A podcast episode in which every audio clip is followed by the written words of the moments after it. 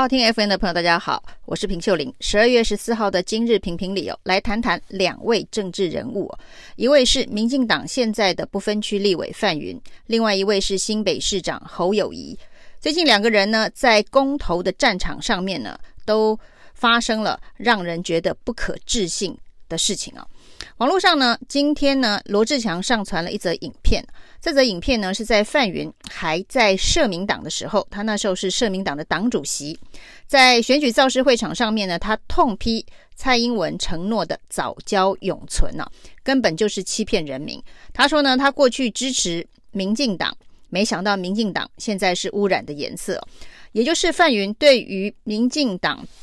的藻礁永存的政见跳票。当时还在社民党的时候呢，是大声疾呼不可相信哦。他甚至还说，中油说已经要缩小规划面积哦，这是相对于国民党时期蔡英文执政的时候呢，说要缩小面积，让破坏早教的面积变小。他还告诉大家哦，中油说的不可信哦。他说，中油所说的新规划，你相信中油做得到吗？那这种保证不可信啊，因此呢，他痛批蔡英文的早教永存是骗人民哦。那这是在蔡英文第一任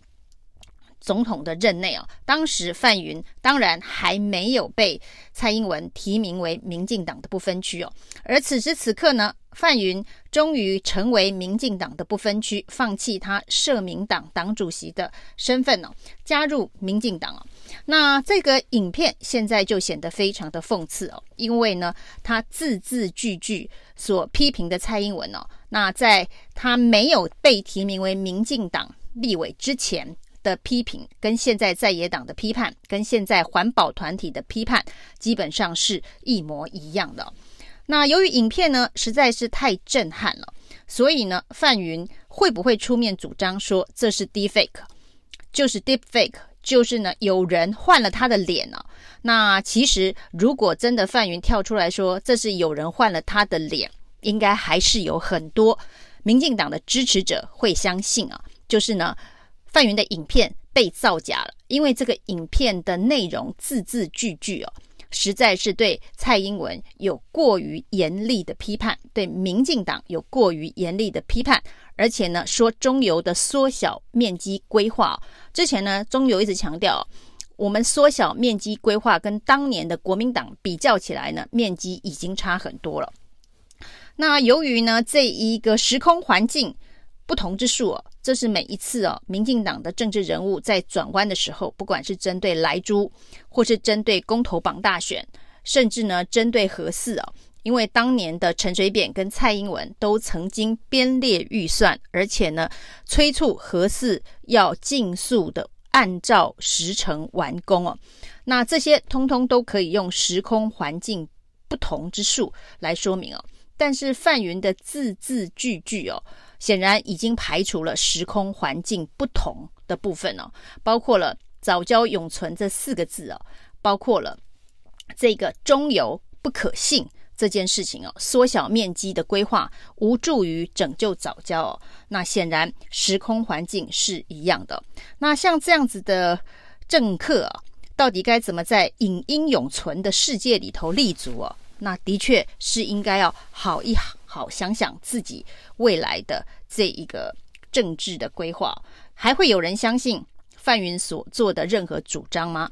当他可以在没有被提名立委之前，的主张跟环保团体站在一起啊，那痛批民进党欺骗人民。那在被他被提名为民进党立委之后啊，那他所批判的这个事情啊，突然通通都变成是要捍卫台湾、保卫台湾必须做的选择。这个所谓的真爱早教公投要投不同意啊，那这是现在所有民进党的共同主张。那既然是这个共同主张哦，范云显然也在很多地方必须以此助讲。当范云在助讲的时候，不能够同意真爱早教公投的时候，完完整整的打脸他当年痛批早教永存的说法。那今天呢，另外一位呢，因为公投哦而让大家觉得非常意外的政治人物是新北市长侯友宜哦。那当然呢，四大公投其中有两个公投是国民党提案的公投，那有两个是民间团体。那在国民党这民进党升起了这个政党对决的号角之后呢，民进党是四个不同意哦，所以国民党现在的主调也是四个都同意，主要是已经进入了一个政党对决的短兵相接哦。但是呢，侯友宜他不愿意表态哦。像国民党现在的主张，四个都同意。当然，蓝营内部是有一些不满的声音哦，也有一些人去围剿侯友宜啊，认为侯友宜呢跟国民党渐行渐远了。那这种围剿的这个政治风气啊，当然是在政治斗争的场域当中可以常常看到。但是呢，侯友谊不表态的这件事情啊，当然成为民进党见缝插针最好的一个破口。所以呢，侯友宜啊不愿意表态，四个公投都同意这样子的说法，甚至被民进党做成大大的文宣，放在公投宣讲的会场上面哦，这其实是相当尴尬的。而且呢，民进党的这种做法是非常非常不厚道的。那把侯友宜呢没有明确表态四个公投的态度放在民进党公投宣讲的大荧幕上面，告诉大家说，连侯友谊。都不表态，四个都同意哦，所以大家都要四个不同意哦。这本身当然是一个逻辑上面哦的谬误，而且呢，就是消费侯友谊哦。那当然呢，对于侯友谊来讲哦，他很难去阻止民进党要怎么做，那这是格调问题。但是呢，在蓝营内部，侯友谊所面对的围剿，这却是他实实在在未来政治生涯规划可能会有。影响的事情哦，于是呢，在蓝营围剿了将近一两个礼拜之后，他今天写了一篇一千两百字的长文哦。那这个长文呢，原本我以为他是要解释他对这四大公投政策个别的态度，但是其实这篇长文基本上不知所云哦，因为没有对任何政策表达他自己的意见哦。那主要是说呢，像公投这种关系国家人民利益的事情，不能用圈圈叉叉来解决哦。当然，所有的事情是没有办法用圈圈叉叉就能够解决。凡是政策的选择，都有利弊得失哦。那政治人物的确该去分析利弊的得失，告诉人民，但是他仍然应该要有肩膀，扛起做决策的这个责任。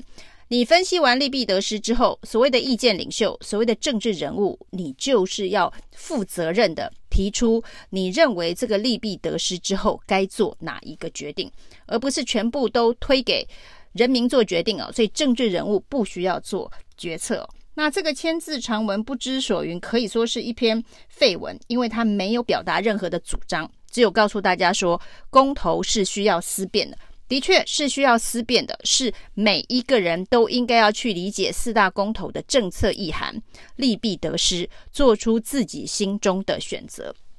那所谓的直接民权，就是人民表达他的选择，但是政治人物不是要隐藏自己的选择。你也是一个有思辨能力的政治人物，甚至呢，你所能够接触到的资讯恐怕比一般的人民更多、更透彻。所以，经过思辨之后，你做了什么样子的决定，应该非常公开而负责的告诉人民。